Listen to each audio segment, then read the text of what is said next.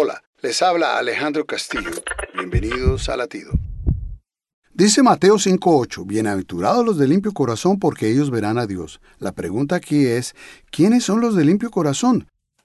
Cuando estaba muy joven, hace años, me enseñaban que Dios era un anciano de barba blanca que tenía un garrote y estaba listo para castigar a todos los que se portaran mal, o sea que Dios era un juez implacable y sin misericordia. Teníamos que estar con miedo constante, pues en cualquier momento su juicio vendría.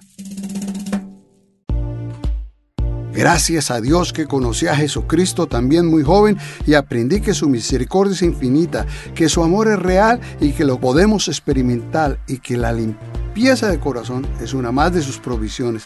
Es Él quien se encarga de limpiar nuestro corazón. Te recuerdo su promesa, pedid y se os dará, golpead y se os abrirá. Latido les llega a través del ejército de salvación.